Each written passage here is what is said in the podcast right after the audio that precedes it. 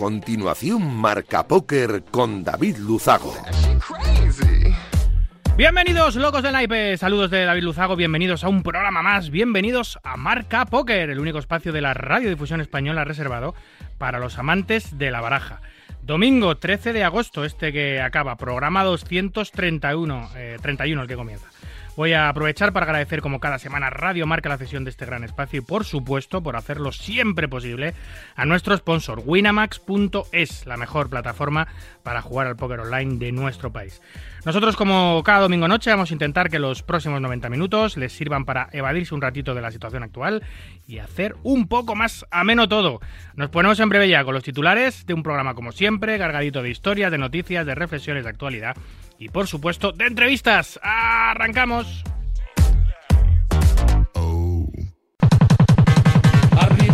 Quello che deve arrivare. Non ti preoccupare, non ti preoccupare. Arriva quello Pues hoy vamos a tratar un tema que hemos tratado muy poco en este programa, que es la concentración en el póker. Hemos hablado por encima de ello, pero hoy junto al actor y jugador Rodrigo Corzo vamos a profundizar en la materia como llegar a ella, cómo alcanzar una mejor concentración para jugar, cómo mantenerla, cómo potenciarla. Eh, y vamos a tocar un tema un poco delicado, que es el tema del consumo de sustancias legales, alegales, de aquella manera, que potencian la concentración para cualquier actividad, pero que están siendo utilizadas habitualmente por parte de la comunidad de jugador profesional de póker. ¿eh? Las, eh, los las anfetaminas, etcétera, etcétera. Vamos a ver qué uso tienen, qué peligros tienen, qué posibilidades tienen. Tenemos un carrusel de noticias que define a la perfección lo que ha acontecido en el maravilloso mundo del naipe en estos últimos siete días. Recibimos a Fernando Albarracín Albarra, que cada dos meses aproximadamente nos viene a dar buena cuenta de eh, lo que nos trae el nuevo número de la revista Club, que viene cargadita de grandes artículos. Cerraremos con la conexión con la LNP, que se está desarrollando, eh, la etapa vasca de la LNP, que se está desarrollando en el Casino Cursal de Bilbao. 90 minutos por delante, mucho naipe, vamos a por ellos. Escuchas Marca Póker, el deporte rey de corazones.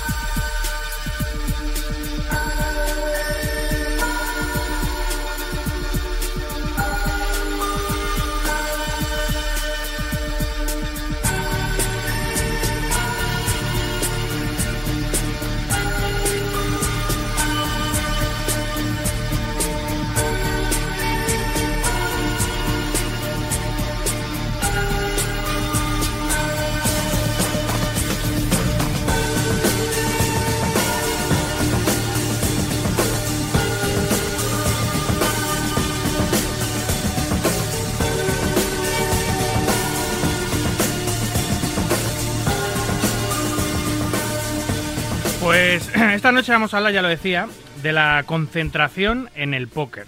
Cómo alcanzarla, cómo prolongarla o mantenerla en el tiempo, cómo potenciarla, las herramientas que necesitamos y tenemos para ello, qué hacer, qué no hacer. Incluso vamos a abordar el consumo de muchas de las sustancias que pretenden ser abanderadas de la misma, pretenden ser abanderadas de, de la concentración al menos en cuanto al póker se refiere. Y lo haremos de nuevo con el actor y jugador abulense de póker, Rodrigo Corzo, con el que ya hemos hablado en el programa en otras ocasiones sobre distintos temas de interés y que vuelve hoy a marca para ilustrarnos y ayudarnos a comprender y mejorar eh, en una de las grandes claves súper necesarias para convertirte en un gran jugador, la concentración. Buenas noches, Rodri. Bienvenido de nuevo. Hola. Hola David, buenas noches. Un placer, como siempre, poder acompañarte por aquí por Radio Marca. Y sí, efectivamente, la concentración. Difícil.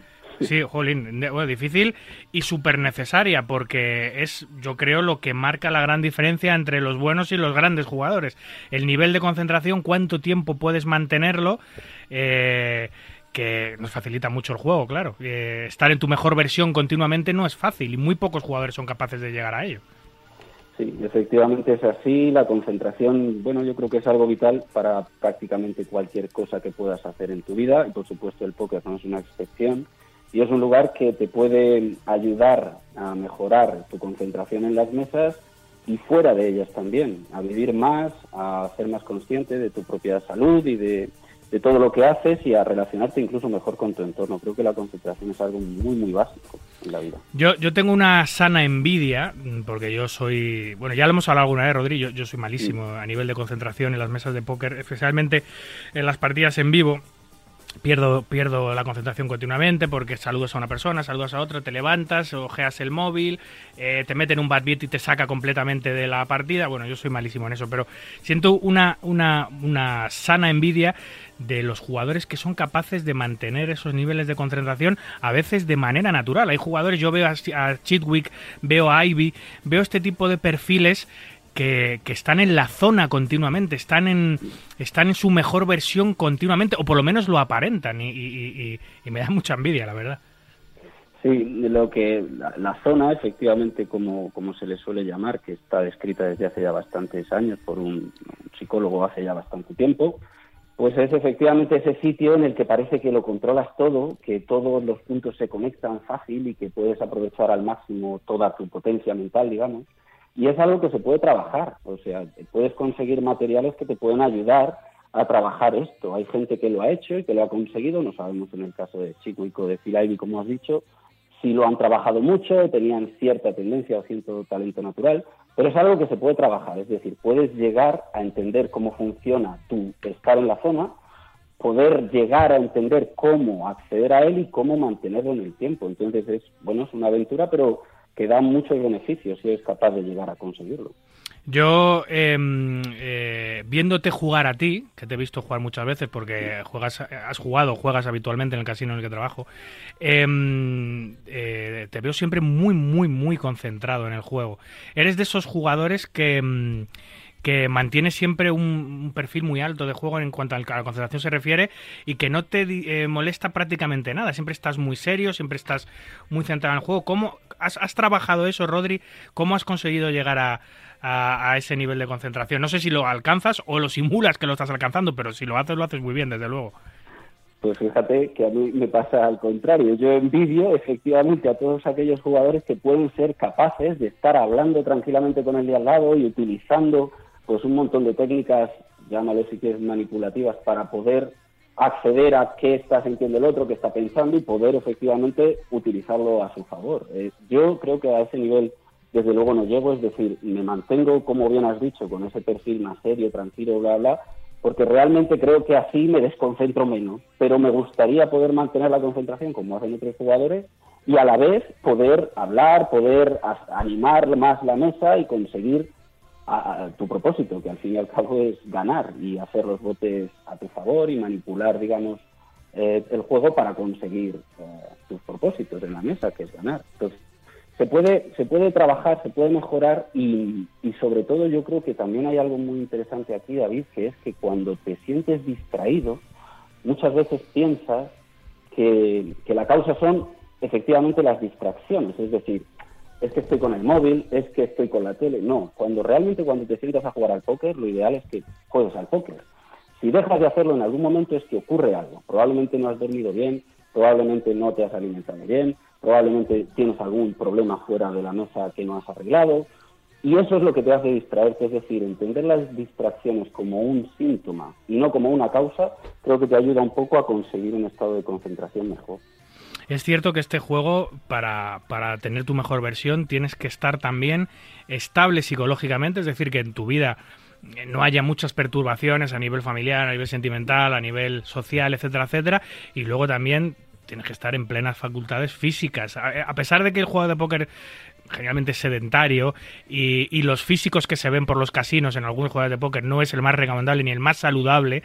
Eh, hay mucho jugador obeso, especialmente en Estados Unidos, porque es un juego sedentario, obviamente. Eh, hay que estar físicamente bien, porque son jornadas de juego muy largas las que se hacen en los torneos y en las sesiones de cash, y hay que estar preparado, no solo psicológicamente y estar estable y estar preparado para ello, sino también físicamente, porque son agotadoras. Hay muchos jugadores, de hecho, hay servicio de masajista en todos los casinos porque los jugadores acaban con, con las espaldas destrozadas hay que estar en plenas facultades para llegar a, tu mejor versión y a ese nivel de concentración óptimo. Sí, yo creo que esto es una obligación, digamos, del jugador profesional, es decir, mantenerte pues en forma o mínimamente en forma y realizar de forma regular ejercicio con todos los beneficios que tiene en cuanto a liberación de endorfinas y, en fin, conseguir un ambiente neuronal propicio para poder desarrollar una actividad como es la del póker. Esto no sé si es muy entendido ahora últimamente, quizá es algo más que antes, pero es algo, pues por ejemplo, Tiger Woods en el golf. Eh, hasta el momento de su aparición en los 90, los golfistas pues tenían un perfil bastante menos deportista, digamos.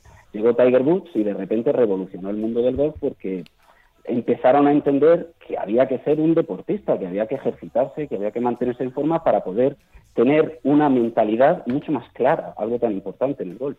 Pues en el póker creo que pasa igual. No sé si muchos jugadores lo quieran pasar por alto, pero, pero sí es un poco contraintuitivo que haya jugadores que no cuidan para nada su estado físico y que sin embargo luego en las conversaciones se quejen contigo de que no es que me desconcentro, es que no estoy atento. Bueno, claro, igual puedes hacer algo más por tu concentración, empezando por el estado físico, sí. Em, ¿Qué podemos hacer algo más? ¿Cómo empezamos? Eh, el jugador que está diciendo, bueno, yo tengo yo por ejemplo, eh, a nivel personal, pero cualquier oyente que esté escuchando el programa que diga, yo tengo, yo tengo un problema de concentración. Yo esos momentos en los que estoy eh, muy lúcido, que todo, como decías antes, todos los puntos se conectan, estoy perfectamente, entiendo todo, las lecturas fluyen bien, estoy acertando, por lo menos estoy en la buena línea es efímero. O sea, me pasa, enseguida me salgo de ahí, eh, no soy capaz de volver a ese nivel de concentración, no soy capaz de volver...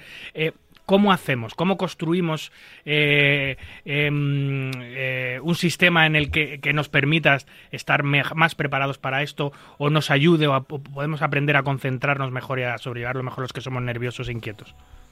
Bueno, pues mira, obviamente hay todo un trabajo que puedes realizar, puedes eh, adentrarte en él en mayor o menor medida, que puedes hacer pues en casa, prácticamente casi siempre, mejorando tu autoconocimiento.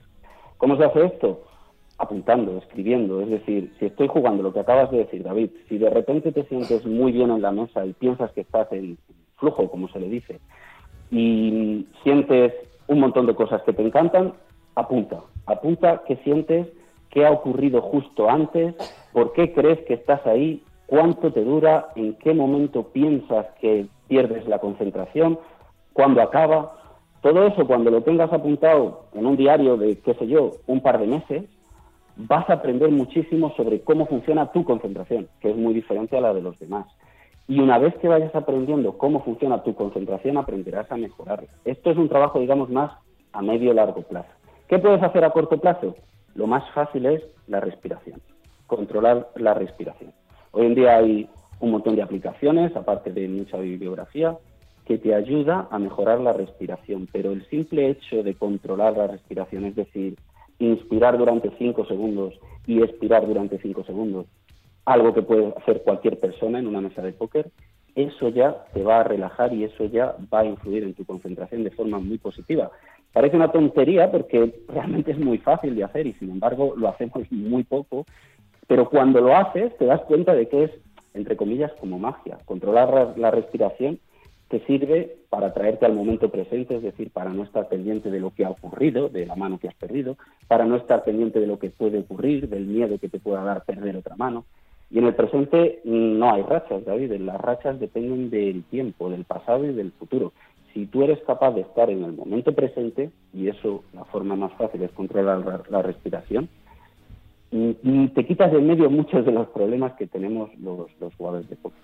En, un torneo, en una sesión de cash, eh, las distintas aceleraciones que sufre nuestra respiración eh, es brutal. O sea, es decir, hay momentos en los que en los que el latido del corazón se dispara absolutamente porque estás haciendo un farol, porque te estás jugando el torneo, porque estás pensando si hacer call o no a, la apuesta de un rival.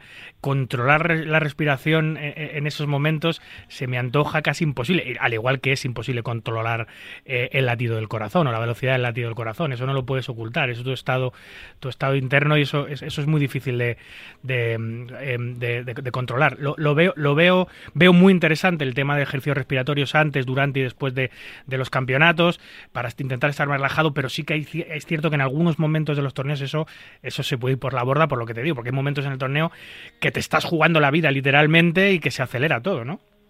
Sí, eso está claro. Obviamente hay respuestas simpáticas que, que no puedes controlar, pero está eh, eh, eh, también está totalmente comprobado que si eres capaz de controlar la, mayor parte del tiempo, esos momentos serán cada vez más pequeños y cada vez menos influyentes. La sensación que acabas de decir de que un jugador cuando está jugándose un farol importante o un bote muy importante, y lo primero que solemos hacer los jugadores de póker o muchos jugadores es observar su respiración si observas que su respiración es muy acelerada, que el pecho se le está hinchando y, moviendo continuamente y de forma muy ostentosa, eso normalmente siempre suele ser un síntoma de fuerza y puedes utilizarlo a tu favor, es decir, sabes que ese jugador probablemente tenga una mano muy fuerte.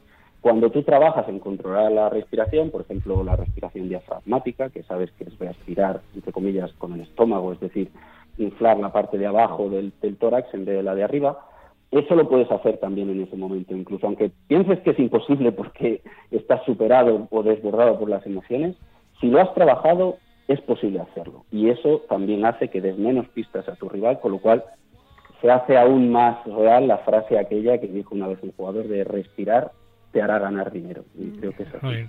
Em, esto nos lleva a un subtema que es muy interesante y que podemos tratar eh, eh, en unas semanas o en unos meses, si, si quieres, que, que, viene derivado de la concentración, que es la observación. Cuanto más concentrado estás, más capacidad de observación del rival tienes y más capacidad, especialmente en los torneos en vivo, tienes de sacarle tells eh, al rival, es decir, de sacarle patrones de movimiento que corresponden a patrones de apuestas determinados y que te puedes o no fiar de ellos, ¿no? Pero al final son herramientas que metes en tu arsenal a la hora de jugar un torneo, pues lo que tú dices, si respira de una manera u otra, si le late la vena del cuello, no le late, si hace un gesto con la mano siempre que lleva tal jugada, tal cual. Esa capacidad de observación de las cosas que hace el rival cuando apuesta o cuando no apuesta, etcétera, etcétera, em, para, para, para, para, tenerlas controladas y, y tenerlas apuntadas mentalmente hace falta estar muy concentrado. Yo lo he intentado alguna vez porque me he leído libros sobre TELS, de hecho he traducido un libro sobre TELS, em, pero luego a la hora de ponerlo en práctica a la mesa me cuesta porque me aburre soberanamente mirar a los rivales continuamente qué hacen o no hacen. Y eso es eh, precisamente por falta de concentración. Sí, es así, pero fíjate que cumple precisamente esa función, es decir, una de las técnicas eh, de concentración en la mesa más utilizadas es la de centrarte en algo.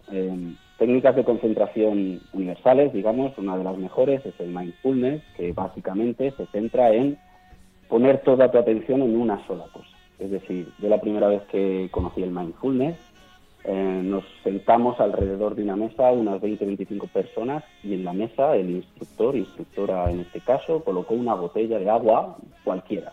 Ni siquiera era un objeto, no tengo esto especial, no, él miró hacia, hacia su alrededor la chica y dijo esto, y cogió una botella y la puso en el centro. Y ahora dice, todos mirando la botella. Y ahí había 25 personas, cada una de su padre y de su madre, no nos unía nada, mirando una botella. Aparecían las risas nerviosas, aparecían los cambios de postura. Obviamente era muy difícil mantener la atención en una botella. Esto es un ejemplo muy sencillo, pero en una mesa de póker hay mil millones de cosas, David, que importan. Es decir, si tú te centras en un jugador solo, es la forma más fácil de concentrarse, porque mirar a ocho o nueve a la vez es muy difícil. Pero tú eliges a uno. Dices al que tenga enfrente, por ejemplo, o al, o al más llamativo, al que veas que tiene más, más componentes llamativos. Y dices, me voy a centrar en él. Y te puedes poner a observar qué tipo de ropa lleva. Si ese tipo de ropa eh, te hace ver que tiene mucho dinero o tiene poco. ¿Qué reloj lleva o si no lleva reloj? Si lleva pendientes o no los lleva. ¿Qué tipo de peinado? ¿Cómo crees que esa persona se siente? ¿Qué crees que ha hecho ese día? Todo este tipo de hilo de pensamiento te puede llevar a un montón de cosas que tienen que ver con esa persona y contigo mismo, porque te hacen aprender cuál es su forma de sentarse, cómo es su forma de apoyar las manos, si tiene los hombros más levantados o menos. Una de las cosas que ocurre cuando una persona no está concentrada jugando al póker es que suele estar repanchingada en la silla. Sí. Esto a mí me es muy útil porque observarlo en los demás me hace aprender de mí. Yo me pongo a jugar y hay un momento, David, a lo largo de la partida en el que yo me repanchingo en la, en la silla. Y me doy cuenta un rato después, de repente me doy cuenta que estoy repanchingado. Pues ese es un muy buen momento para entender que tu concentración ha bajado y que lo mejor que puedes hacer si estás en una mesa de casa es levantarte y darte un paseo y si estás en una mesa de torneo jugar menos manos, porque estás en un momento de concentración baja. Eso lo puedes ver en ti y lo puedes ver en el otro. Si lo ves en el otro lo utilizas a tu favor y si lo ves en ti lo utilizas para tomarte un descanso. Bien. Eh, no solo eh, eh, estamos hablando, vamos a hablar de la concentración en lo que es meramente la partida, sino también en una concentración muy importante y vital, eh, que es la de la que necesitamos para estudiar póker, porque se habla mucho de, la concentración a la hora de jugar y desarrollar todo lo que has aprendido estudiando previamente, pero claro, hay que saber estudiar póker y, y eso pasa por estar concentrado cuando lo haces, ¿no? También. Y en tu vida en general también. Sí, efectivamente, estudiando sobre todo en términos de rentabilización del tiempo. Es decir, si tú estudias concentrado en una hora puedes avanzar muchísimo más de lo que avanzarías en cuatro o cinco horas estudiando no concentrado. Aquí creo que volvemos a lo mismo, a lo de los síntomas, a entender las distracciones como síntomas y no causas. Tú te sientas a estudiar y de repente te distraes con una mosca y te distraes con un sonido de la calle y con el móvil. Y sin embargo hay otros días que te sientas a estudiar y no te distrae ni siquiera tu chica o tu familia pegando voces alrededor. Esto quiere decir que tú en el momento en el que te has sentado a estudiar estabas en mejor forma la segunda vez que la primera. Y lo que tienes que hacer es tratar qué es lo que hace que no estés en buena forma en ese momento para estudiar y entender las distracciones como eso, como un síntoma y no como una causa. Eso creo que te ayuda bastante a conseguir rentabilizar mejor el tiempo y la fijación de contenido a la hora de estudiar, que por supuesto es una, si no la más, de las más cosas más importantes de un jugador. sí. Oye, ¿qué es eso del mito de los superpoderes? Que te lo he escuchado alguna vez, ¿eso qué es? Bueno, el, mito de los superpoderes es, eh, básicamente se ejemplificaría mucho con lo- la película que todos o casi todos conocemos, Limitless, aquella de Bradley Cooper y Robert De Niro, creo que de 2000, pues será 2010, 2011, cosas así, en la que pues el protagonista era un escritor que de repente se sentía sin ideas, además creo que lo había dejado con la novia, tenía problemas, y pues le presentan la oportunidad de tomar una pastilla. Y esa pastilla hace pues que todas sus capacidades se multipliquen estratosféricamente y que sea capaz de ver con claridad y de no dormir y de estar completamente alerta. Esto, que se entiende como un superpoder, pues obviamente no es posible. Creo que todo el mundo entendemos que no es posible. Pero es que sí es muy llamativo tratar de acercarse a ello. ¿Cómo tratas de acercarte a ello? Pues efectivamente con el otro tema que tú has presentado, que es el consumo de nootrópicos o consumo de sustancias exógenas que hagan que tu cuerpo genere neurotransmisores que te den esa sensación. ¿Pero esto se consigue solo con nootrópicos? No, se consigue con alimentación, se consigue con ejercicio, se consigue con meditación, se consigue de muchas formas. Parece que es más fácil tomarse una pastilla que ponerte a meditar. Sí, somos vagos por naturaleza.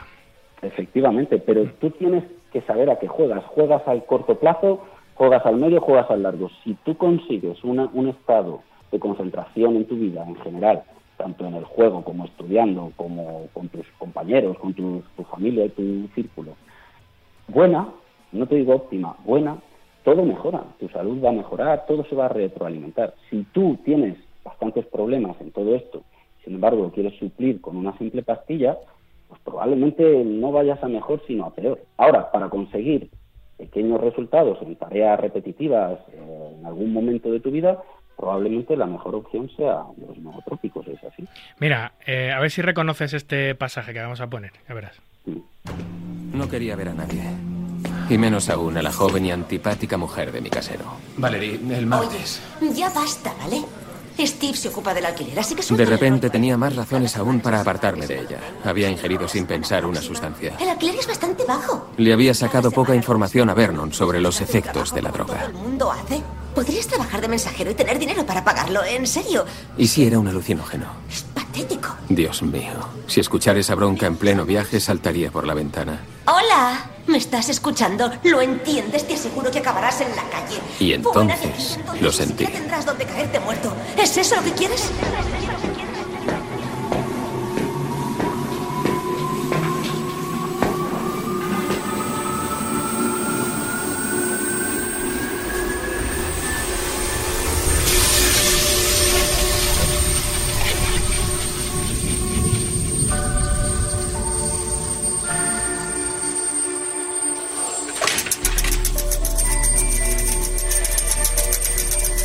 Había estado ciego, pero de repente veía claro.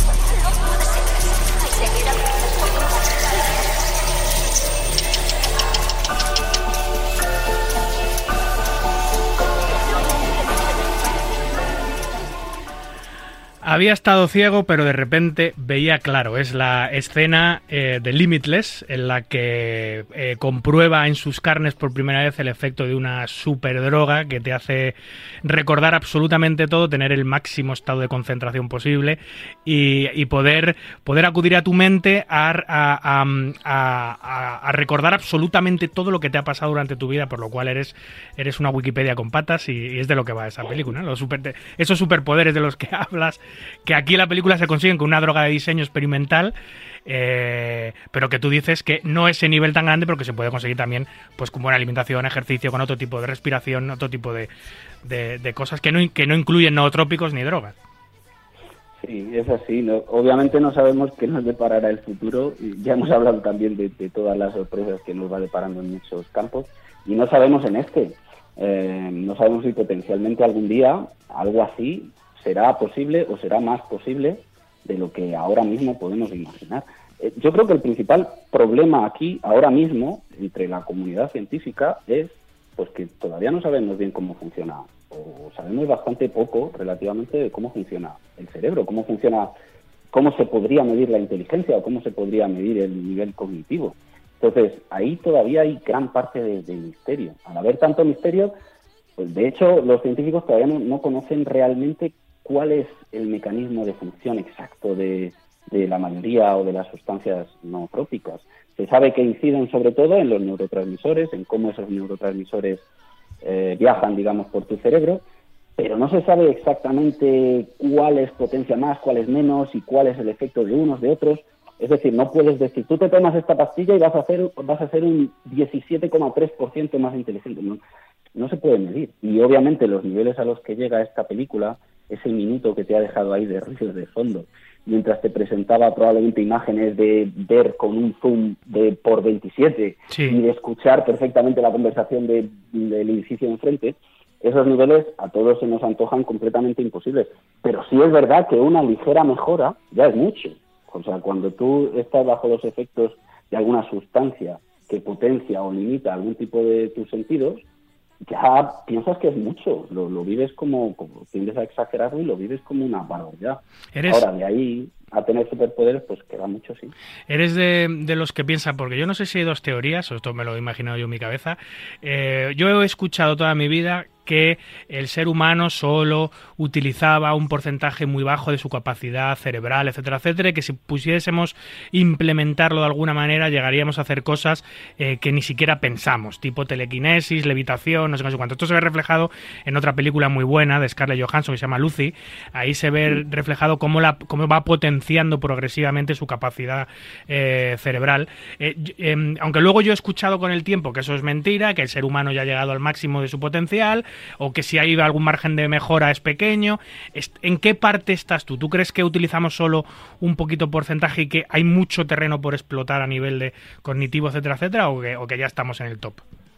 Bueno, de ahí lo, único que podemos hacer los legos en la materia es tratar de fiarnos de lo los expertos y los expertos efectivamente han desmitificado o han derribado ese mito de solo utilizamos el 10% de nuestro cerebro realmente utilizamos prácticamente el cerebro completo, lo utilizamos de formas muy diferentes, pero todavía no sabemos exactamente cómo funciona, cómo interaccionan unas partes con otras.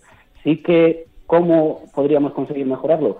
Aquí entra pues el otro gran tema que sería el transhumanismo o el, cómo nos ciborgizamos, digamos, cómo empezamos a interactuar con máquinas, uh, que ahí sí... Eso da yuyu. Sí, efectivamente. Entonces, bueno, eh, como no podemos medir la inteligencia, porque los test de inteligencia, ya sabes, los IQ, eh, también están desmitificados. Antes decías, no, tienes un ciento no sé qué, tienes un ciento no sé qué, y ahora se entiende que hay muchas inteligencias, Goleman también lo, explicó, hay inteligencia emocional, espacial, bla, bla, bla. Pues es muy difícil categorizar todo esto. Lo único que te queda al final son las sensaciones subjetivas.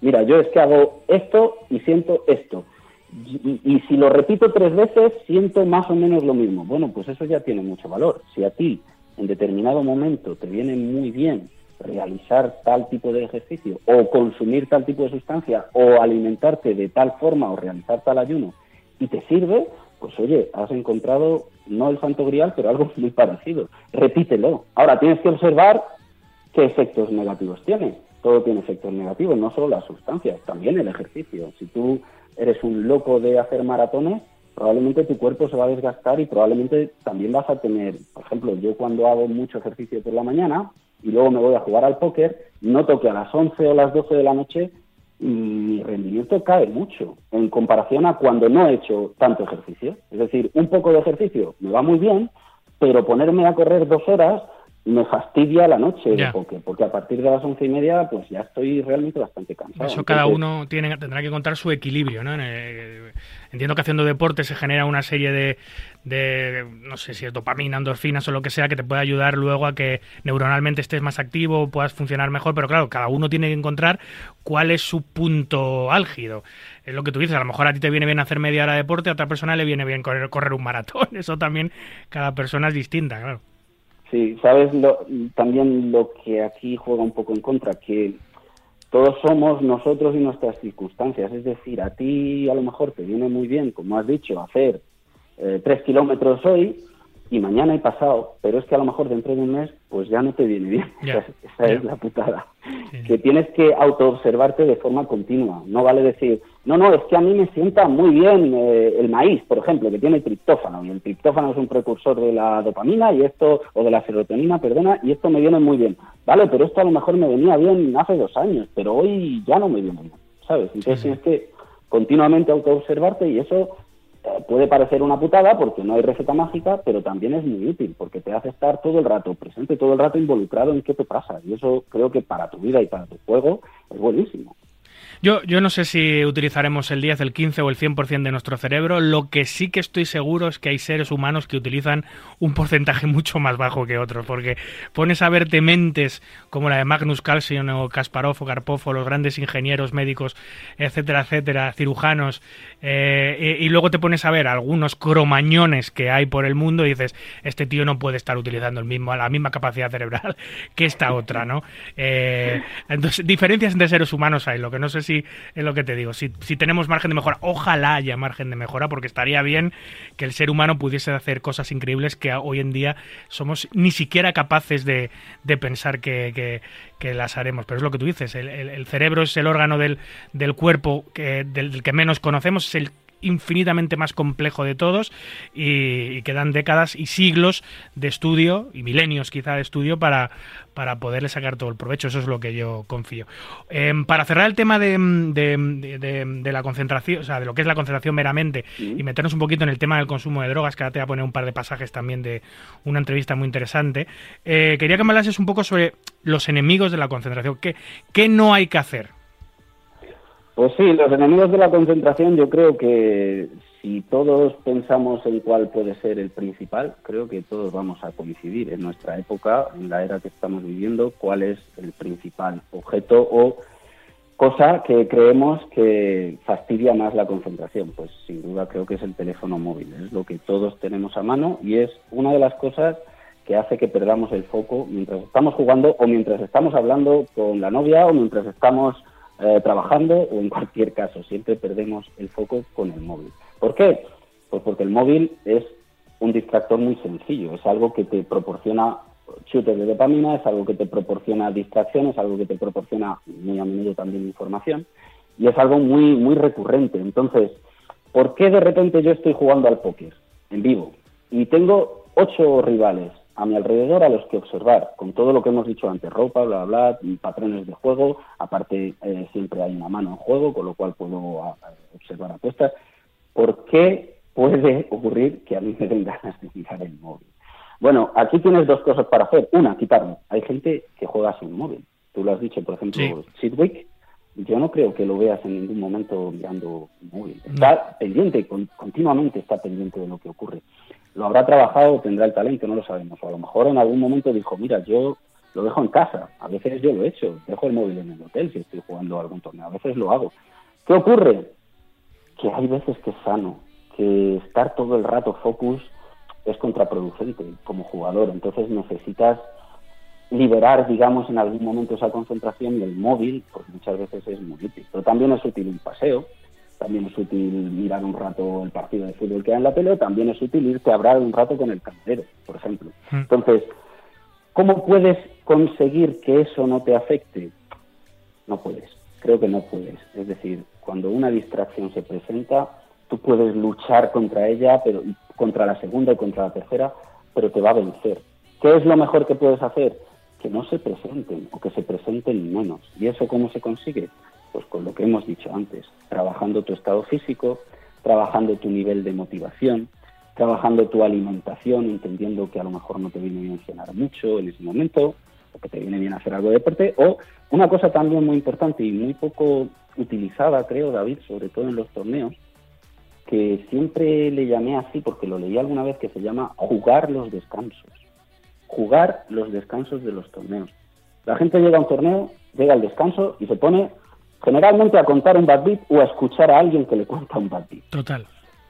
Y pues hay más cosas que hacer, es decir, tú puedes llegar al descanso del torneo y puedes realizar ejercicios de meditación, realizar ejercicios de respiración, realizar ejercicios como por ejemplo yo he hecho algunas veces el ejercicio de la silla que esto es un ejercicio que viene del método de Stanislavski, que aprendí en interpretación, que también es muy útil, que te sirve para relajar todo el cuerpo, en fin.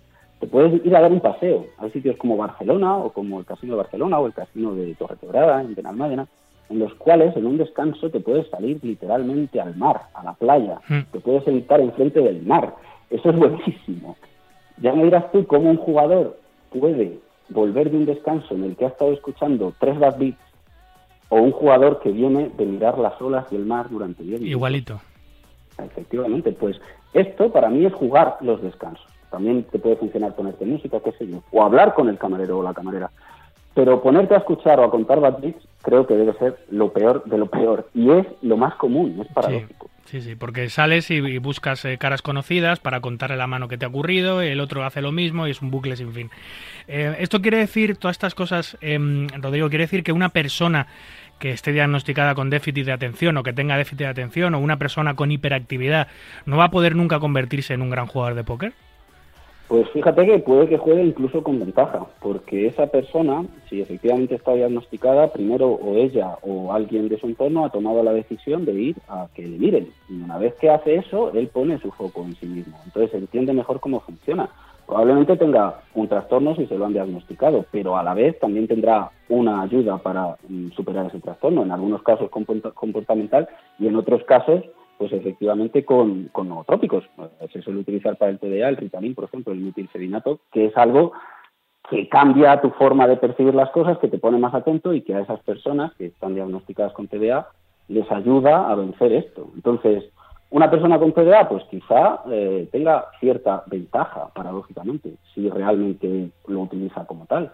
Tú sabes que hay muchos genios de diferentes campos que tienen trastornos diagnosticados que tienen que ver con su comportamiento. Mm. Y sin embargo son genios en lo suyo. Lo que pasa es que luego fuera, pues a lo mejor tienen una vida bastante más difícil que la tuya. Es decir, el precio que tienen que pagar por ser tremendamente exitosos en su trabajo es pues que no lo son tanto en su vida. Tú, sin embargo, vas a ser más feliz en tu vida, pero no vas a llegar nunca a las cotas de éxito que puede tener una persona, entre comillas, trastornada.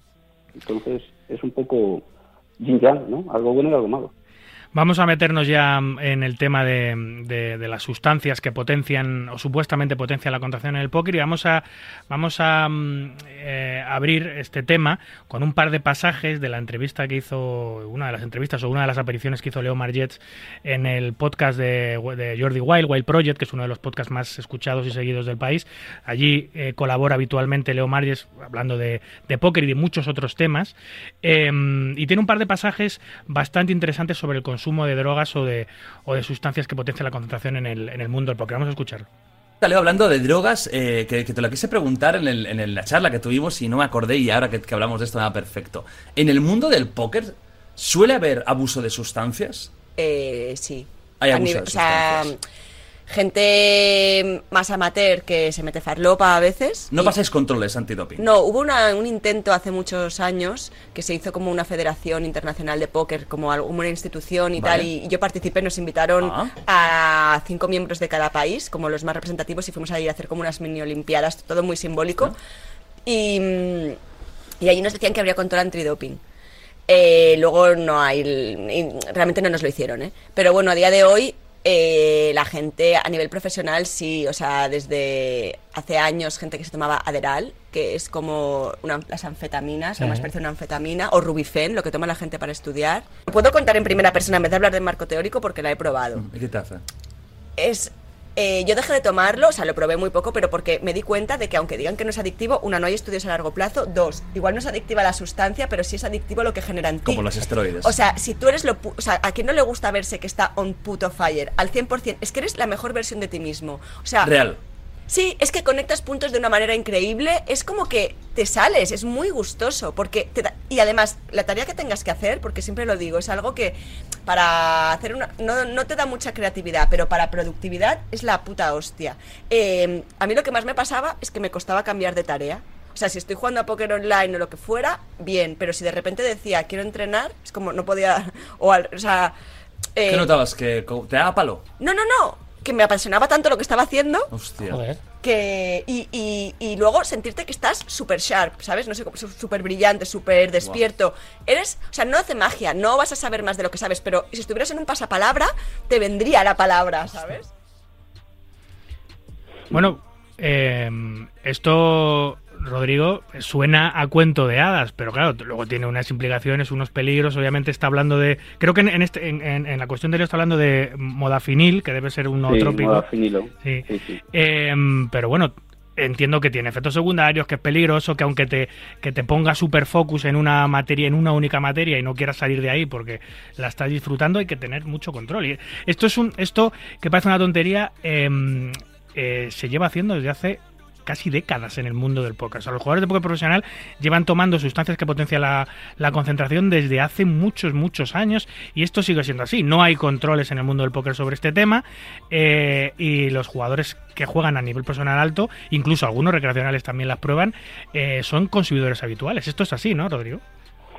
Pues sí, efectivamente es así y más menos te puedes dar cuenta hablando con jugadores y también te puedes dar cuenta por el perfil. A ver, en el póker eh, todos lo sabemos, hay un montón de, jugadores que tienen fuera del, del póker pues otro tipo de problemas de consumo de sustancias. Eh, obviamente dentro del póker pues ellos lo llevan igual, es decir, adaptan su consumo de sustancias a las que creen que le pueden servir en el mundo del póker. Entonces, esto de lo que está hablando Leo, que además es una persona extraordinariamente interesante de escuchar porque tiene muchos conocimientos alrededor de un montón de cosas y esta es una de ellas. Sí, porque, que, muy que- bien- que, por cierto, Rodrigo, recomiendo una charla que tiene Leo en su blog personal de, que se llama Biosolver, que lo hace con eh, Ma- Manuel Cortada, Fairy Verde. Con él lo hace, que habla, habla eh, durante una hora y media sobre este tema, co- concretamente, que se llama eh, Biosolver, por si alguien lo quiere escuchar, era un inciso nada más. Sí, es así, es que efectivamente, y Fairy Verde otro que tal, es que es muy, muy enriquecedor escucharles y, y- y buscar información acerca de lo que ellos hablan. Entonces, esto que, que Leo está hablando, que es efectivamente el modafinilo, el provigil en, en concreto, que es pues un medicamento que se receta normalmente para la gente que tiene narcolepsia, que es esto que de repente te quedas dormido, Sí. o gente que necesita estar alerta porque tiene trabajos en los que tiene que trabajar dos horas, dormir, trabajar. Esto que ella lo, lo- lo explica de forma muy sana y muy clarificadora, pues hay jugadores que lo utilizan de otra, es decir, el modafinilo es una cosa y las anfetaminas, por ejemplo, como hemos hablado antes, el Adderall, son otra. Eh, hay jugadores que literalmente los ves jugar lo que llamaríamos puestos, es decir, que tienen movimientos continuos de mandíbula, los ojos extraordinariamente abiertos, es decir, puestos, lo que con lo que conoces porque ves a alguien en una discoteca, Sí. porque no, no varía mucho, los efectos al final son anfetaminas o, o- o- o similares a la cocaína, el Ritalin en los años 70 era una sustancia que se comparaba mucho con la cocaína y que de hecho solo se diferenciaba en cómo se administra. La cocaína es algo que administras normalmente, pues como sabéis, aspirada, y eso llega al cerebro de forma muy rápida, la liberación es muy súbita, dura menos en la sangre, pero tiene un efecto más grande. y siempre que sea algo tomado por pastilla, pues la liberación es más lenta, dura más en el organismo, pero pega menos subidón. Eso genera menos adicción y, generalmente menos problemas, pero también. Entonces, ¿puedes utilizarlo de forma sana? Pues pro- probablemente sí. Eh, los jugadores que dicen haberlo utilizado o utilizarlo ¿Lo siguen haciendo? Pues mira, yo con la mayoría que me he encontrado que me dicen que han probado nootrópicos, la mayoría me habla en pasado. Entonces, si alguien te está hablando en pasado, ¿por qué no lo sigue haciendo? Hay un componente muy importante que es el miedo. Leo lo explica ahí. No hay estudios suficientes, no sabes sus efectos secundarios. Eso siempre genera miedo. Vale, yo me tomo esto. Estoy en el estado que Leo describe perfectamente como ¿a quién no le va a gustar estar en puto fire? Sí, sí, sí. Eso es perfecto. Muy gráfica. Pues, ¿A quién no le va a gustar? Bueno, a, a- a todas las personas que lo han probado y no lo toman todos los días. ¿Por qué no lo toman todos los días? E- Es ahí donde tienes que preguntarte, ¿le tienes miedo a unos efectos secundarios desconocidos? ¿Le tienes miedo a volverte adicto porque si te gusta estar un puto fire, ¿cómo vas a volver a jugar un día sin estar un puto fire? Sí, sí. Entonces, también hay un componente económico. Estas cosas no son baratas. Una caja de moda civil igual te cuesta 200 euros. Entonces, con Pero ¿cómo, costearte- ¿cómo lo consigues eso, Rodrigo? Porque estas sustancias no están prohibidas como la cocaína o la marihuana, etcétera, Mm. etcétera, no, no están catalogadas como ese tipo de droga. Estas sustancias se pueden conseguir en una farmacia. Eh, se, se tienen que conseguir con receta. Te, ¿quién, te lo tiene que recetar el médico? ¿Se pueden conseguir abiertamente? ¿Cómo accedes a estos nootrópicos, a estas anfetaminas, etcétera, etcétera? Por supuesto, la forma más sencilla es comprarla en una farmacia con una receta. Esto se consigue pues siendo diagnosticado, como hemos dicho, con algún tipo de trastorno, como puede ser el TDA o la narcolepsia, o tratando de que el médico de, en- de turno eh, haga determinada trampa para ponerte determinado diagnóstico que te pueda recetar esa sustancia. O sea, que si, que si, tú, que si tú vas al médico y le dices, no, mira, yo la necesito para eh, competir eh, de, eh, de mejor manera en, los, en las competiciones de póker o la necesito para estudiar mejor, el médico te va a recetar algo mucho más light, nunca te va a recetar estas cosas. Un buen médico en ese caso creo que te recetaría un par de libros para que entendieras. sí, pero no creo que sea lo que vayas buscando cuando vas a por eso. Eh, O sea- claro, entonces hay gente que lo hace a través de amigos, es decir, hay conocidos o amigos que tienen ese tipo de trastorno, y entonces ellos al final se toman las medicinas que le han diagno- diagnosticado al amigo, que le han recetado al amigo, y luego está obviamente todo el, el black market que tiene que ver con Internet, con la Claro, a través es- de la cual puedes comprar lo que Es a lo que iba. absolutamente la gana. Que si los médicos no recetan esto, al final los jugadores entiendo que lo están sacando de manera un poco rara o ilegal porque tienen que acudir al mercado negro para hacerse con, con esta sustancia. ¿Y esto qué hace? Aumentar aún más tu miedo. Es decir, yo no, si ya no me fío de mí mismo ni de una sustancia que hace algo tan llamativo en mí, ¿cómo me voy a fiar de una sustancia que ni siquiera sé de dónde viene, que probablemente no ha pasado los controles necesarios y que Dios sabe qué me está haciendo a corto, a medio y a largo plazo? Pero esto es algo simplemente porque no estamos acostumbrados a hacerlo. Pero tú tomas café, yo tomo café Sí. Últimamente incluso dos y a veces tres al día, cosa que para mí era bastante difícil porque yo antes no tomaba y cuando empecé a tomar tomaba uno de vez en cuando.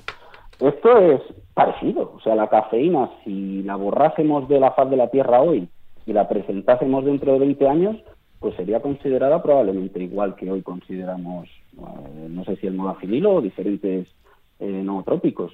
Es una más, pasa un poco como con el alcohol, simplemente estás acostumbrado, la gente bebe alcohol y ya está, y la gente toma café ya está, pero probablemente los efectos no sean tan, tan, tan, tan diferentes. Y la, y la duración, porque escuchaba a Leo en esa entrevista con Jordi Wild que decía que le ha llegado a durar 12 horas el efecto, o sea, es mucho tiempo, ¿no? Sí, creo que una de las cosas que inciden también en, en- en la entrevista que has dicho, o en, el capítulo que has dicho de Biosole con, con Fairy Verde, es esto. Eh, ella decía que se ponía como a las 12 de la mañana, porque a partir de, de esa hora eh, ya iba a influir en su sueño. La mayoría de, las, de los que lo han experimentado dicen lo mismo, que cuando llega la hora de dormir, pues que no tienen ganas de dormir. Pero es que, a ver, esto también está bien. Si tú te tomas algo para concentrarte en hacer algo, joder, pues lo que quieres es hacer esa cosa, ¿no? Si puede ser durante 24 horas, pues durante 24 horas. Sí. Claro, luego vas a pagar las consecuencias. Una de las consecuencias del modafinilo, como de cualquier anfetamina también, es que enmascara la necesidad física de- de- del sueño, de dormir. Los niveles de adenosina, que se llama, que es como una hormona que te está diciendo, necesitas dormir, necesito autorrepararme, ¿no? esto lo engañas, lo engañas con muchas cosas, la cafeína entre ellas, incluso la nicotina al principio. Eso tiene un coste, es decir, tú sabes que si hoy quieres hacer determinada tarea y te tomas determinada pastilla para hacerla, o incluso no te la tomas, pero te obligas a hacerlo, pues mañana vas a estar hecho una mierda, ¿vale? Y si te, tú tienes que ver si te compensa o no te compensa. En ocasiones te puede compensar, qué sé yo, un torneo importante donde te estés jugando mucho dinero. A mí qué más me da no dormir en 24 horas si me estoy jugando mucho dinero y luego voy a poder dormir 72 horas seguidas en un hotel de lujo a 500 euros la noche con el dinero que he ganado en ese torneo. Tienes que medir costes y recompensas.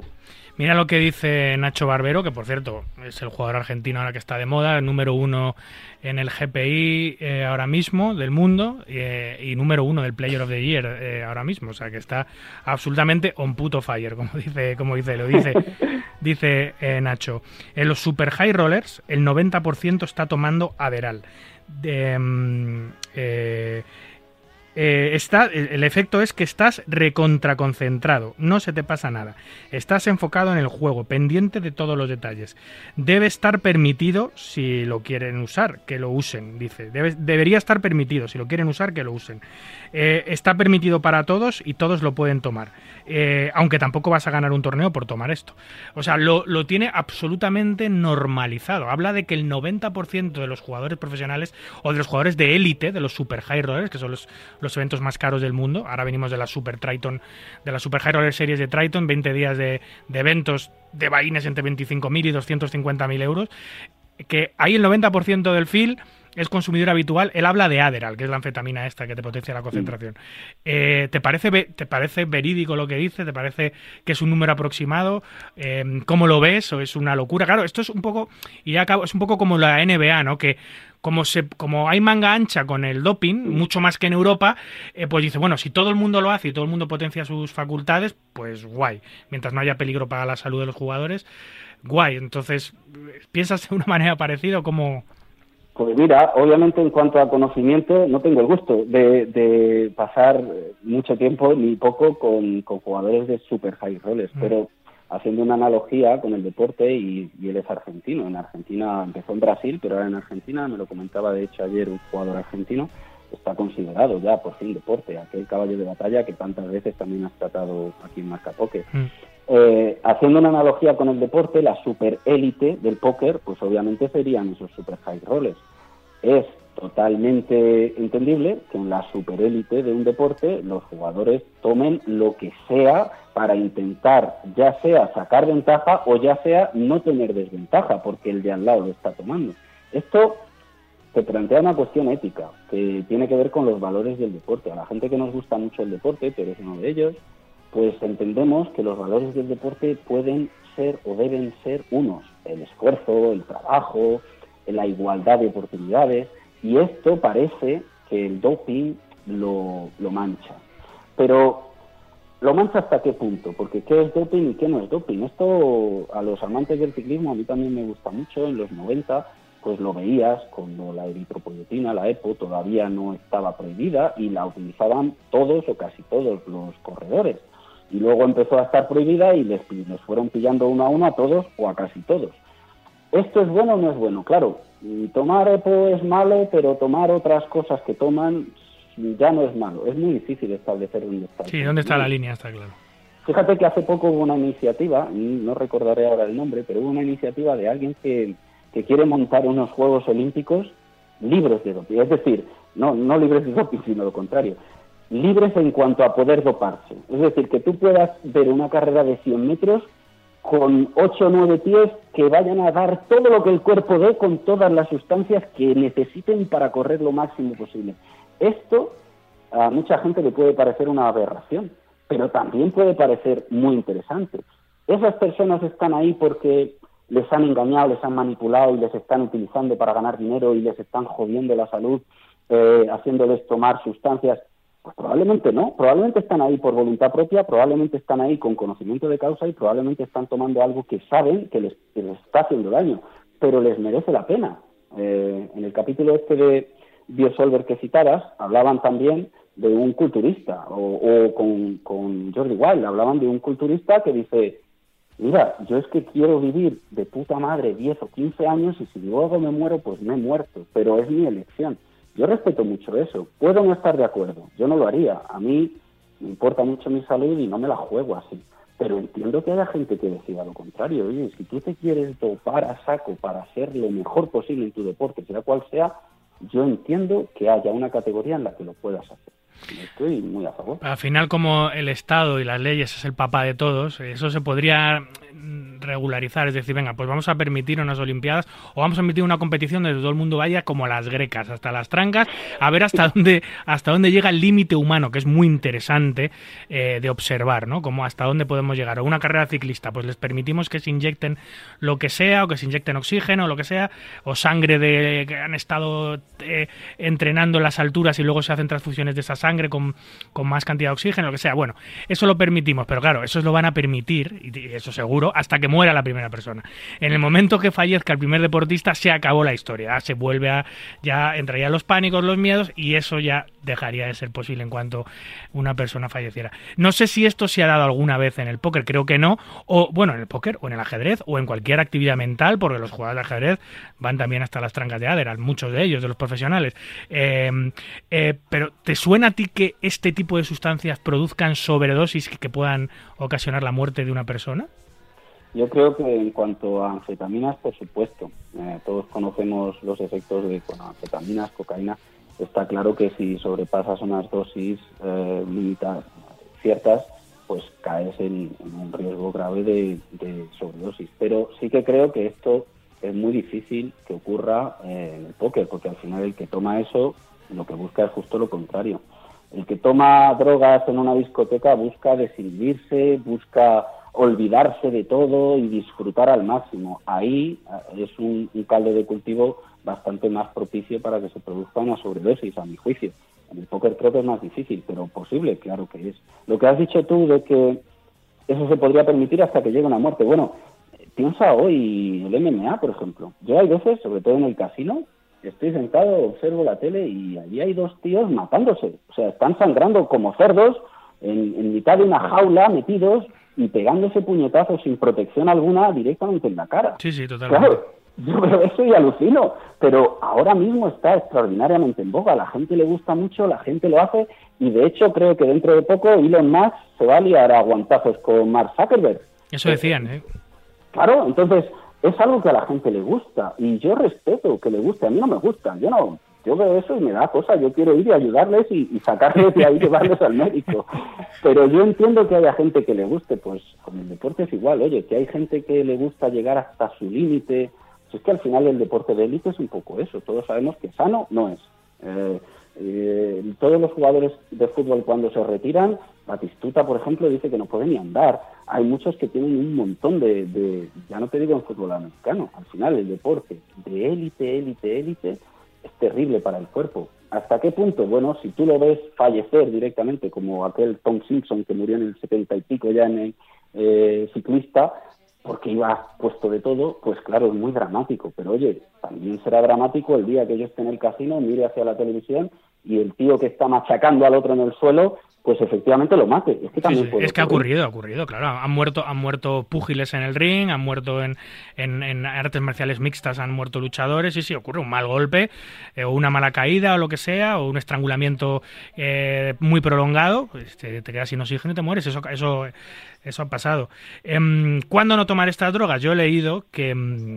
Eh, que ni se te ocurra si tienes glaucoma, si tienes la glándula tiroidea hiperactiva, si tienes eh, presión arterial alta, si, si eres enfermo del corazón eh, o, tienes alguna enfermedad de las arterias coronarias, si, si, tienes un historial previo de adictivo a drogas o alcohol, etcétera, no deberías tampoco consumirlas porque se te puede ir de las manos.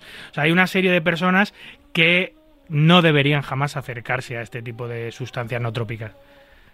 Sí, esto, bueno, pues como todo, cuando eres una persona que no tienes problemas o por lo menos conocidos, pues prácticamente te puedes permitir hacer pues casi todo lo que la gente suele hacer, pero cuando tienes algunos, pues obviamente tienes que llevar, pues como a veces dicen, un médico en el bolsillo para consultarle todo. Oye, mira, puedo tomar el sol ahora. Oye, mira, pues eso cada persona obviamente eh, tiene que autorregulárselo.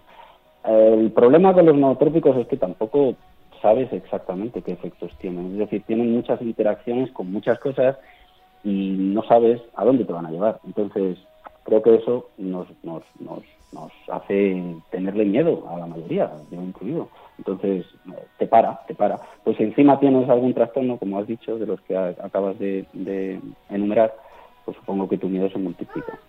Y, y tu cuidado, eh, por lo mismo, se multiplica también.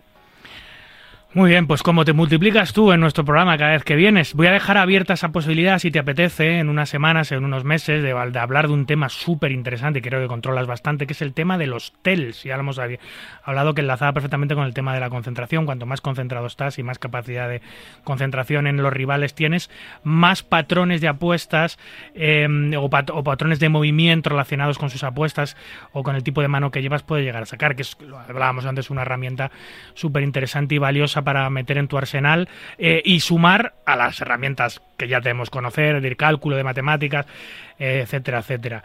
Em, por cierto, si alguien quiere eh, hablar, em, escuchar más sobre este tema de concentración, Lizani, que es nuestro colaborador sobre gestión de tiempo, productividad y temas de psicología de póker, tiene un curso muy interesante, lizani.com, que se llama Mejora tu concentración en el póker. Es una guía práctica y teórica, que estoy seguro que, que os va a gustar mucho. Como a mí me ha gustado mucho esta charla contigo, Rodrigo. Ha sido, ha sido muy, muy interesante y estimulante.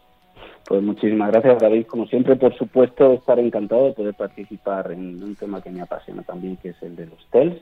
Y me parece muy bien el disclaimer que bien has hecho y me gustaría a mí también hacer de que nosotros aquí podemos hablar, o por lo menos yo puedo hablar de todo este tipo de cosas, pero siempre a modo usuario. Por supuesto. Es decir, Lizani efectivamente tiene unos conocimientos trabajados profesionales que te los va a explicar y te va, me va a desmentir en 20.000 cosas y que es muy interesante para poder entender de verdad y profundizar de verdad en tu, en tu psicología como, jugador de póker. Muy bien, pues un abrazo fuerte, amigo. Hablamos en unas semanas. Igualmente, David, un placer. Hasta luego.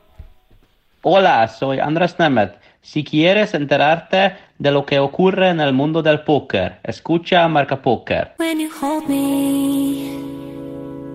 There's a place I go. It's a different high. Oh no. When you touch me, I get vulnerable in a different light. Oh no.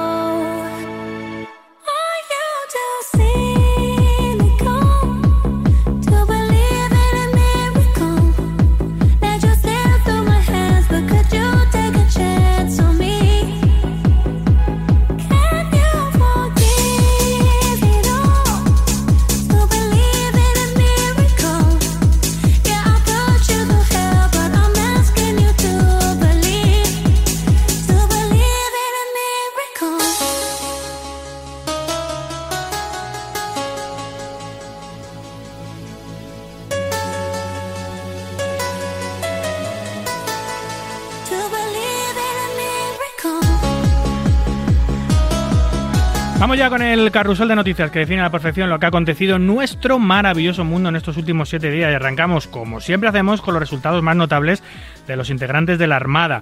Lo eclipsa todo esta semana el malagueño Juan Pardo, que cae en sexta posición en la mesa final del main event de las Triton Super series de 125.000 dólares de entrada. Se llevó casi 1.970.000 dólares.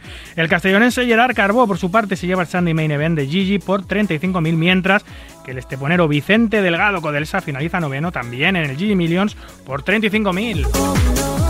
Anunciado el calendario de las World Series of Poker Online, se celebrarán entre el 20 de agosto y el 2 de octubre con vaines entre los 100 dólares y los 25.000.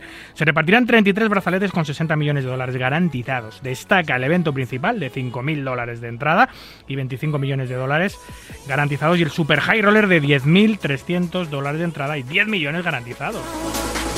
Las Triton Poker Super High Roller Series de Londres echan el cierre tras tres semanas de alta competición con el jugador norteamericano Jason Kuhn como gran vencedor, ganando el main event de Short Deck, consiguiendo así su noveno título de las Triton, segundo de este festival, ratificándole como el mayor ganador de todos los tiempos de la historia, sin duda, de esta marca, de las Triton. Por encima, incluso de Phil Ivy, con cinco entorchados. Mikita Vaciakowski, Danny Tang y Wyking tienen cuatro, y Fedor Holz y Brin Kenny tienen tres. Seguimos en las Triton y es que el jugador norteamericano Dan Jungleman ha comentado en sus redes sociales que sufrió un atraco en las calles de Londres durante el festival. Eso sí, solo le sustrajeron el, el teléfono móvil. El jugador colombiano Farid Yatin se lleva el main event del Seminole Hard Rock Poker Open Championship y 655 mil dólares por ello.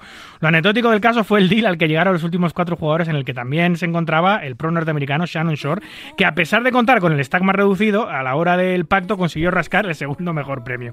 Cosas de la experiencia en deals que son importantes también en el juego. Finalizado el evento Goliath del casino Grosvenor, eh, Grosvenor en el Reino Unido. Eh, tenía un buy-in de 150 libras y ha establecido un nuevo récord de participación, 11.493 entradas, convirtiéndolo en el torneo más grande jamás celebrado en Europa.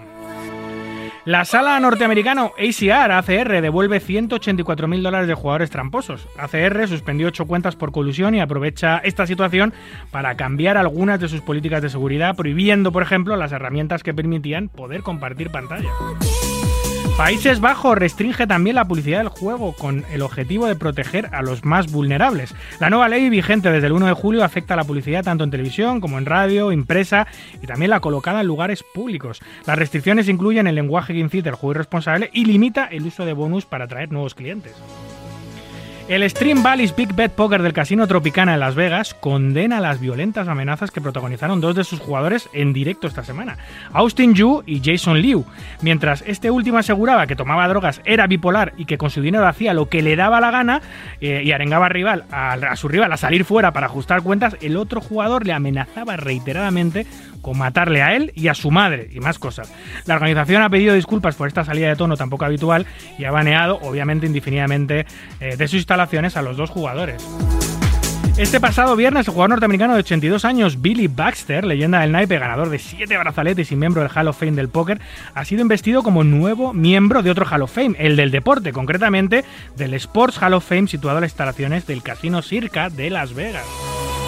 Y cerramos con el jugador canadiense Daniel Negranu, que protagoniza la anécdota curiosa de la semana, cuando paseando a su perro, por donde él vive, se cruza con un joven jugador que le reconoce y le invita a su partida casera con amigos esa noche. Al que Daniel sorprendentemente acepta, tras consultarlo sus redes sociales a modo de encuesta, si ir o no, y acude, lo- lo- lo consulta con sus seguidores, y acude finalmente a, ese, a esa partida casera para la sorpresa de los nueve adolescentes que allí se encontraban jugando una partida de 0.51. ¡Qué maravilla! Escuchas Marca Póker, el deporte rey de diamantes.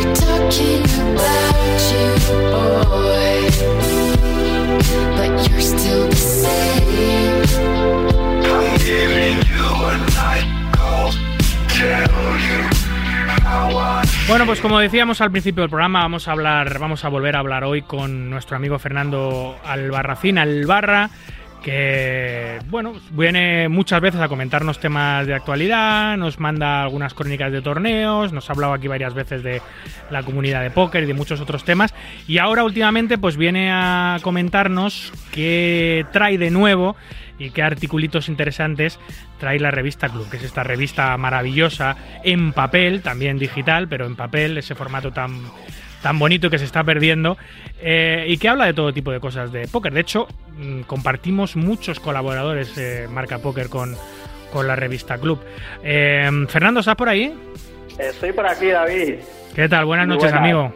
Buenas noches. Pues nada, pues nuevo número de club. ¿Cuál es? ¿El undécimo puede ser? El número 10. El número el décimo. el sí. décimo, eh, número muy especial, que viene como siempre cargadita de artículos súper interesantes de personajes influyentes del mundo del póker, eh, con entrevistas apasionantes y, y con resultados de, de los torneos y crónicas de los torneos, ¿no? Como siempre. Como siempre, sí, más o menos. Eh, tenemos un número muy diverso. Esta, este número 10 es muy, muy diverso. Y la verdad que estamos muy contentos con este número. A ver, coméntame un poquito qué, qué nos trae el número 10 de la revista Club. Bueno, pues este mes la portada no ha sido una persona, sino que ha sido la baraja, y es la baraja del Lukia Poker Festival, que después de la primera edición que hicieron ya este año, van a por una segunda vuelta. Eh, el evento de la primera vuelta tuvo 480 entradas, eh, ganó en Eco Álava. Sí, aquí lo Eh, dijimos, y- aquí, aquí lo- hablamos de ello aquí, sí. Exactamente, ya lo comentamos. Y ahora en esta segunda vuelta volverán con los 100.000 garantizados y, y lo único que cambia es la sede de la final. Eh, la última, si no recuerdo mal, fue en Mallorca y esta próxima va a ser en Bilbao. Vale. Entonces eh, vuelve el Luquia Poker Festival con su segunda vuelta y eso pues, pues bueno, está muy bien documentado en la revista, eh, actividades que hacer en cada una de sus etapas. eh, la verdad que estamos, estamos ahí, hemos hecho un buen, un buen artículo con todo lo que se puede hacer en, en las distintas ciudades. Eh, que bueno, ya que estamos, pues voy a contarte las fechas. Será eh, el 20, 22, eh, o sea, perdón, del 20 al 22 de octubre en Casino Cursal y Casino Ceuta. No queda tanto, ¿eh? No, no, estamos ya ahí a, a un par de meses vista. Eh, luego, del 2 al 5 de noviembre en Casino de Vigo, del 16 al 19 de noviembre Casino Mallorca y del 8 al 14 de enero será la, la gran final en Casino Bilbao. Eh, comentar que van a tener el detallito, han hecho unas barajas, ¿no? Por, eh, de ahí el detalle de la baraja en portada, han hecho unas barajas que se regalarán a los, a los participantes y, y, bueno, distintos artículos de merchandising. Así que todo el que pueda, pues ya sabe que, que vuelve el Luquia Poker Festival. Aquí daremos buena cuenta de ello también. Hablaremos de qué tal eh, le salen las cosas al Luque Poker Fest. ¿Qué más cositas? Pues tenemos como siempre en el editorial de Jaime Sánchez de Poker Room, habla de la, de la baraja, por supuesto, ¿no? De, le da su toque personalizado, como siempre, a... Siempre no deja un titular sin cabeza, que digo yo. Desde luego. Jaime siempre aprovecha... No da todas las puntada cosas sin de- hilo jamás, Jaime Sánchez Salvador. Eso es así. Correcto. Entonces habla también de la Subeshop, donde él participó en el Main Event por primera vez también. Habla de, de algunos de los resultados de, de allí, ¿no? De, de los grandes resultados que ha habido este año. Habla del calendario, de cómo está bastante saturado y también habla de que, de que bueno, de que a veces estamos tirando balones fuera en cuanto a bueno, me imagino que quiere hablar de, de los resultados y demás que, que obtenemos cada uno y que bueno, que, que no hay que tirar balones fuera, Sí, ¿no? sí. Que al final todo- todos acabamos teniendo lo que Nos merecemos. lo que nos merecemos, eso es. ¿Qué más? Luego tenemos también un, eh, lo- la gente de Golden nos manda, pues bueno, un poco el resumen de sus eventos del Caribe, también de Barcelona, donde bueno, ellos han quedado muy contentos con todo lo que ha pasado por allí y así lo dicen en la revista, nos ponen algunas fotitos y también hablamos del récord Guinness de Sergio García, de Sí. Confía. Aquí lo dijimos también. Eh, Exactamente, Sí, sí. bueno, es una cosa pues bueno que tiene su mérito, ¿no? Estar 50 horas delante de un ordenador jugando y, y, bueno, la verdad que se lo ha currado el hombre y, y hay que darle su, su espacio merecido en, en la revista.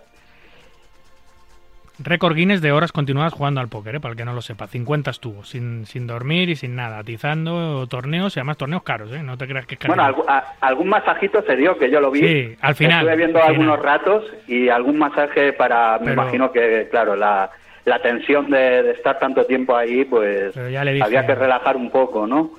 Yo le dije a él, cuidado con los masajes al final de la sesión, después de llevar 40 45 horas jugando sin levantarte, porque o te aprieta mucho y te hace pupa, pero como sea relajante, lo mismo te da la puntilla y no bates el récord, te quedas sobao.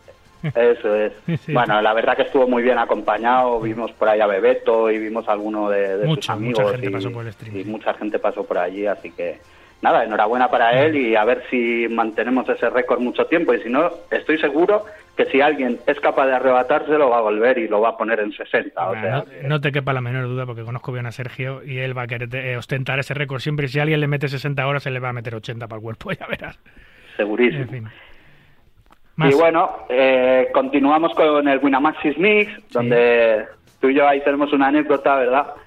¿Cuál? Tú, que- tenemos muchas, pero ¿cuál, cuál, cuál es La del principio del todo, que casi perdemos el vuelo. Ah, sí, sí, bueno, bueno, se nos hizo sufrir. Claro, cuando no te dicen que Barajas tiene una cosa, es que hay algunas, algunos aviones, la T4 de algunos aviones, que tienes que pillar un, un tren, un tren interno de estos, eh, y que luego tienes que andar como 20-25 minutos. Como no te lo, como no te lo pongan en el billete de que tienes que salir tan lejos, tú vas con el tiempo justo y cuando te encuentras que tienes que esperar el tren, que luego tienes que andar 25 media hora, corres el riesgo de perderlo. De hecho, uno de nuestros compañeros que iba a cubrir el evento lo perdió, Guillermo Berry, perdió el vuelo. Exactamente. La verdad que la verdad que fue bastante bastante estresante el inicio, pero luego llegamos allí y, y nos encontramos con ese paraíso en el Esadi y ya la cosa cambia. Hombre, ya, ya ves. Piscinita, Eh, fiesta, música electrónica, póker. Buah.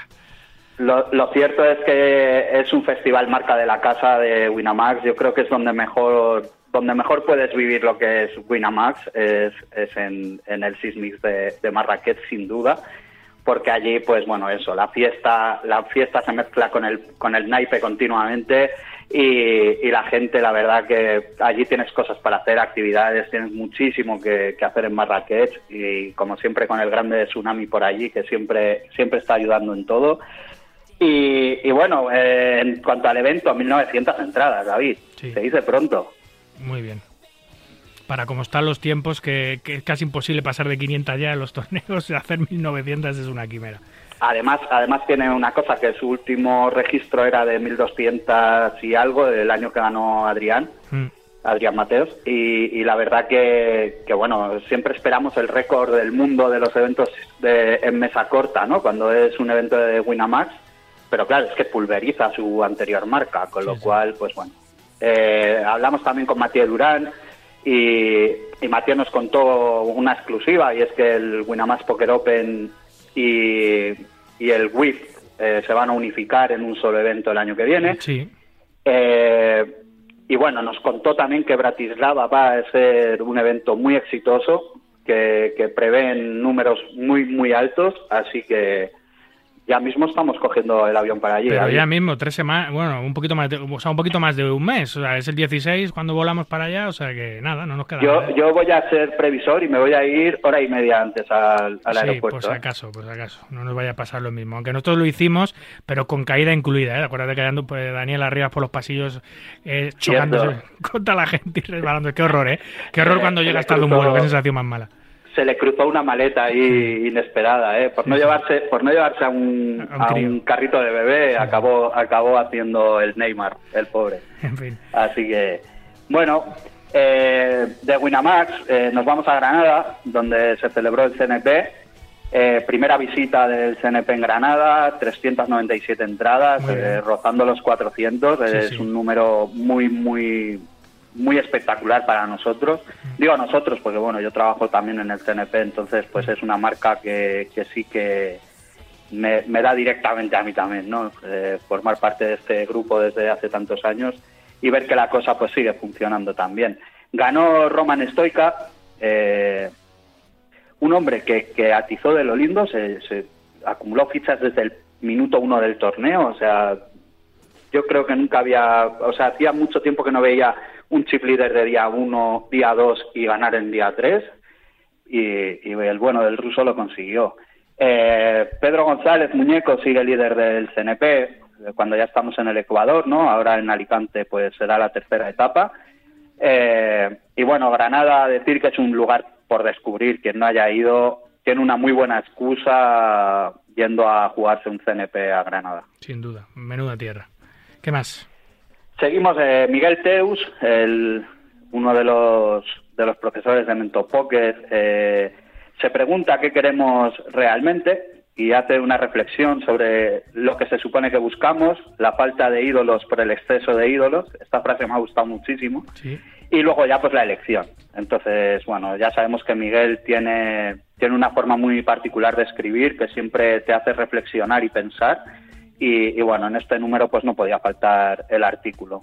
Como tampoco podía faltar eh, una crónica de las World Series, ¿no? Que os la hace Poker creo, esta vez. Sí, es, eh, esto hay que decir que hay una errata en la revista y es que pone, eh, pues bueno, que está, redac- eh, está redactada por, por 88 Blog, eh, son los compañeros de Poker Red, por Sí. supuesto, entonces dejar este matiz dicho, pues eso, que a veces las cosas pues pueden tener pequeños fallitos y aquí pues hemos tenido ese pequeño fallo. Sí, eh, Poker Red repasa el, el GESAP entre Caju y Sergio Martínez, la victoria de Samuel Bernabeu y los runs de Maceiras y Aguilera, por supuesto, ¿no?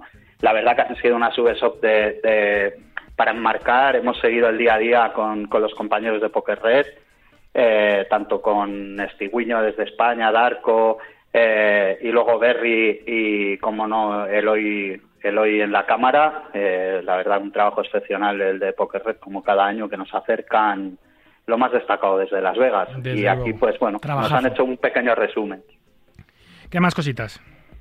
Eh, hay, hay un hilo que se hizo muy viral de, de Javier Fernández, eh, que te crió, y la verdad que es una especie de religión ese hilo ya, y hay mucha, cada vez hay más adeptos a él, y lo que hemos hecho ha sido plasmarlo en papel para que la gente lo pueda tener en su casa, y cada vez que, quieran acordarse de que los errores enseñan, pues que se lean ese hilo de, de principio a fin las veces que haga falta, porque la verdad que Javicín es, es un- uno de esos jugadores que tenemos la suerte de que nos comparten sus pensamientos y lo hacen desde una experiencia muy, muy notable, eh, son jugadores de la élite y la verdad que, que bueno, que a mí me ha gustado mucho que lo pongamos en la revista escrito porque en Twitter a veces se pierden los hilos y a lo mejor te lo encuentras de vez en cuando que alguien hace un retweet y demás, pero poder tenerlo en la revista en tu casa, pues me parece me parece muy acertado.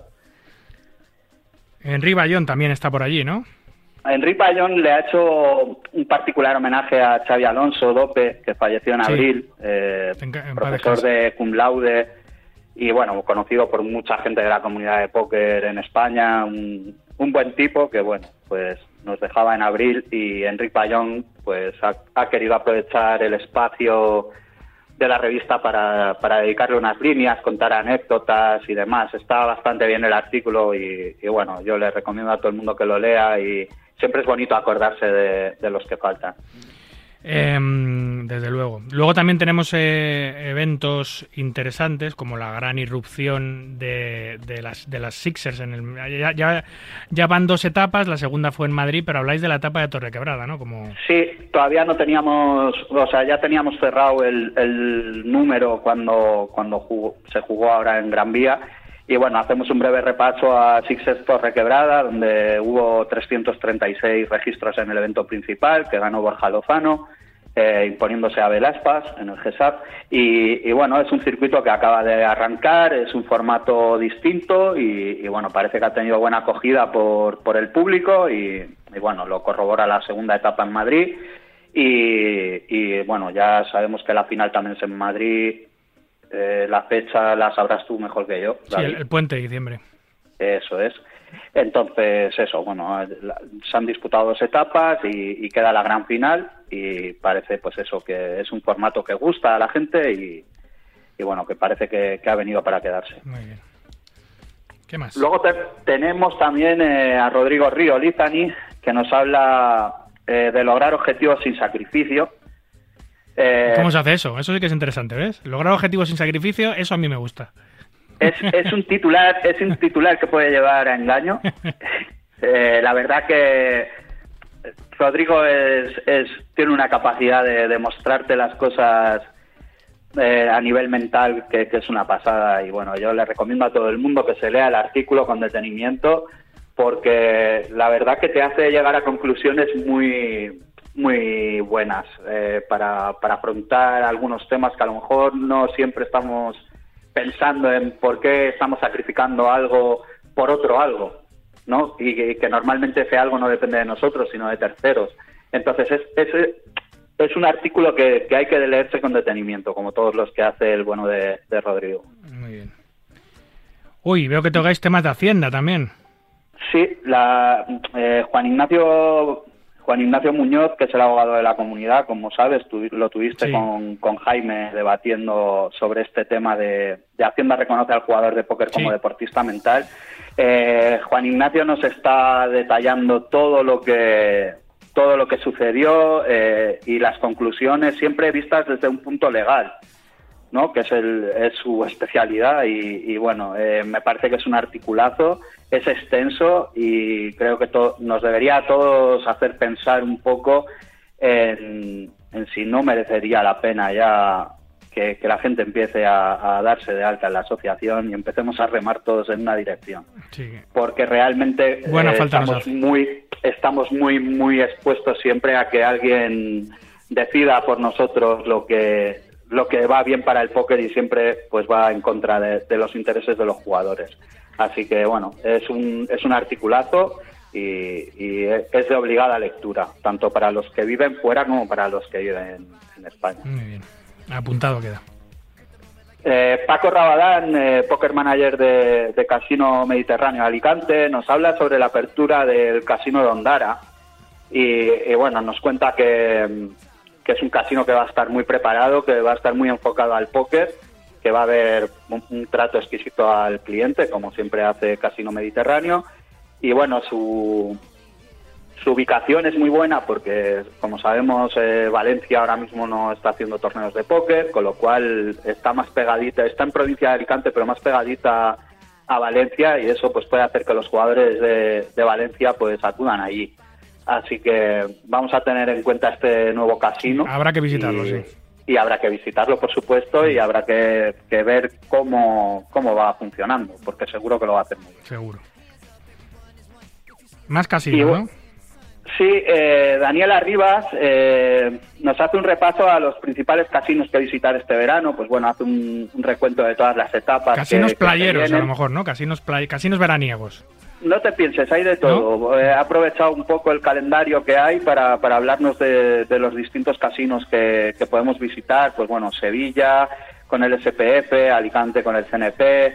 eh, bueno, hay, hay una serie de, de casinos que incluso habla de más allá de nuestras fronteras y recomienda ir también al Asian Poker Tour de Corea del Sur. Bueno, ya sabes que Dani es un loco de los casinos y, y le encanta buscar sitios donde, bueno, de hecho, ahora va a hacer eh, para, para el Winamax Poker Open de Bratislava, se va a ir un mes antes visitando casinos porque va a ir en, su vehículo y, y bueno. Es verdad, es verdad, nos- lo he leído que iba a hacer eso. Eh. seguro que nos cuenta buenas historietas de, de todo lo que le vaya sucediendo por allí. Así que se va a recorrer Europa jugando, así que siempre es bonito, ¿no? Estas historias nos gustan, a, a la gente del mundillo nos gustan mucho. Total, hablaré con él también para que nos lo traiga aquí a Mar, que nos cuente cómo ha sido ese viaje en coche a Bratislava, haciendo paradas y jugando en todos los casinos de Europa que pille. En fin, ¿qué más? Y luego eh, Pacocho nos habla del adiós de Doyle Branson. Grande. Eh, la leyenda, una de las leyendas de nuestro juego, ¿no? Quizá la más grande de, de todos los tiempos. Y que bueno, pues nos cuenta con su peculiar forma de, de escribir. Eh, Pacocho, pues bueno, ya sabemos que es un, uno de los que más sabe de, de- de anécdotas y, y de cosas que han sucedido en la historia del póker. Y bueno, pues así, así lo ha hecho. Ha, ha escrito un artículo que está muy, muy bien. Como todo lo que hace Paco. ¿Y qué más? ¿Cierras? Pues lo- Dime, dime. nos vamos a, a saber un poco las opiniones de por qué eligen Marrakech la gente.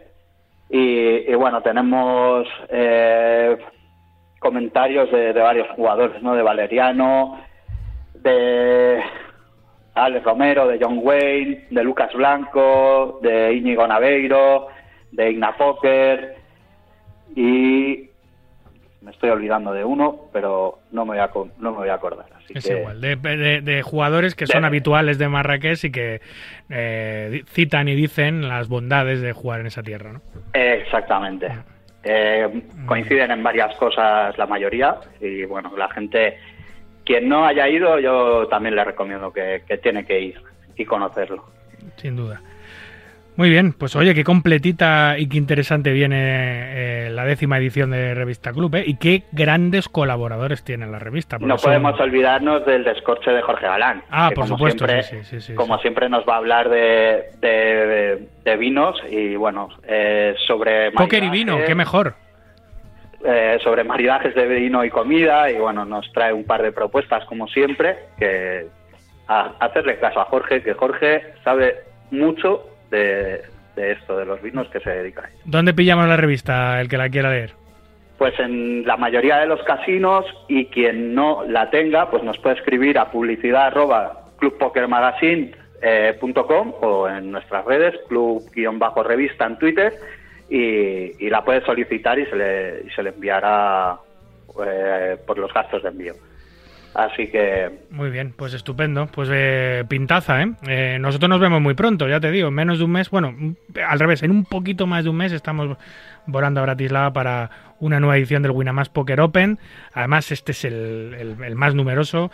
Van a intentar batir de nuevo el récord, así que se presume que va a ser un evento principal eh, súper masivo. sí. masivo con jugadores de Francia, de España y de muchos otros puntos eh, y una fiesta del póker como todas las que hace Winamax cuando organiza eventos de este tipo. Así que allí nos veremos, amigo. Pues allí, allí estaremos y nos jugaremos los cuartos en el evento media. Sí, a ver si sois capaces de derrotarme algún día. Bueno, Eh, allí pequeños Padawan. o sea que solo te queda para mejorarlo ganarlo. efectivamente, efectivamente. Que es- no va a ser fácil, pero bueno, eh, siempre hay que ponerse retos. En fin, nos vemos en, un- en unas semanas. Eh, muchas gracias por toda la info de la revista. Tiene pintaza, amigo. Un abrazo. Venga, un abrazo David, adiós. Escuchas Marca Póker, el deporte rey de picas.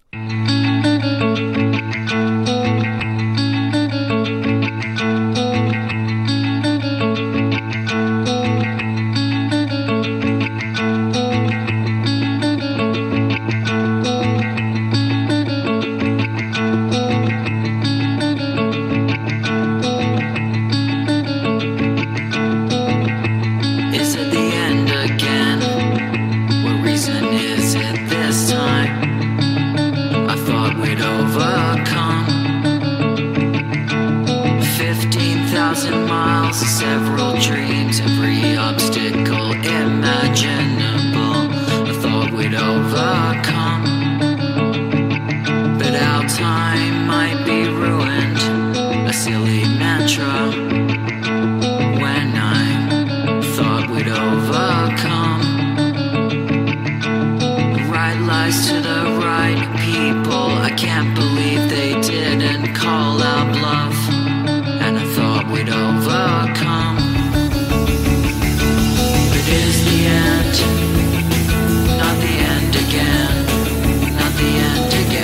Bueno, como hacemos todos los domingos, hacemos un repasito de los mejores torneos que se han celebrado en las instalaciones de los casinos de nuestra geografía. Y esta semana destaca por encima de todos la Liga Española de Póker, la LNP, que llega al Casino Cursal de Bilbao. Nos lo cuenta Camilo Cela. Hola David, buenas noches. Buenas noches, oyentes de Marca Póker. ¿Qué tal? ¿Cómo estáis? Nada, nosotros estamos aquí en Bilbao. Muy bien. Estamos. Buen torneo, buena comida, buena compañía. Nada, o sea, para ser una semanita de agosto que, que íbamos así a ver cómo iba y justo antes del. o ya compartiendo eh, torneos con el, la mega fiesta que se viene en Barcelona, pues eh, salimos muy contentos, la verdad. Y nos lo estamos pasando genial, eso sí. Así que nada, mucho agradecimiento a Casino Bilbao, porque aparte teníamos una espinta clavada, porque esta etapa la tuvimos que cancelar la semana previa a la pandemia, que fue una movida, bueno, ya os podéis imaginar, eh, fue una movida terrible.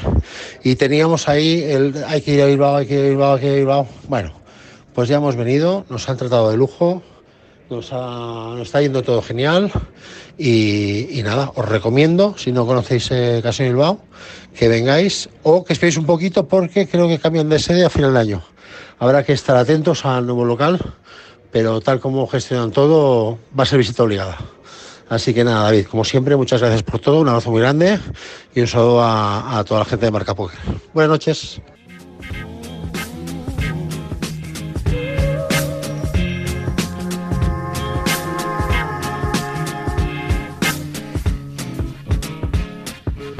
Muy bien, pues esto ha sido todo por hoy. Aquí concluye nuestro ducentésimo trigésimo primer programa. Un verdadero placer compartir este ratito nocturno con los amantes noctámbulos de la baraja.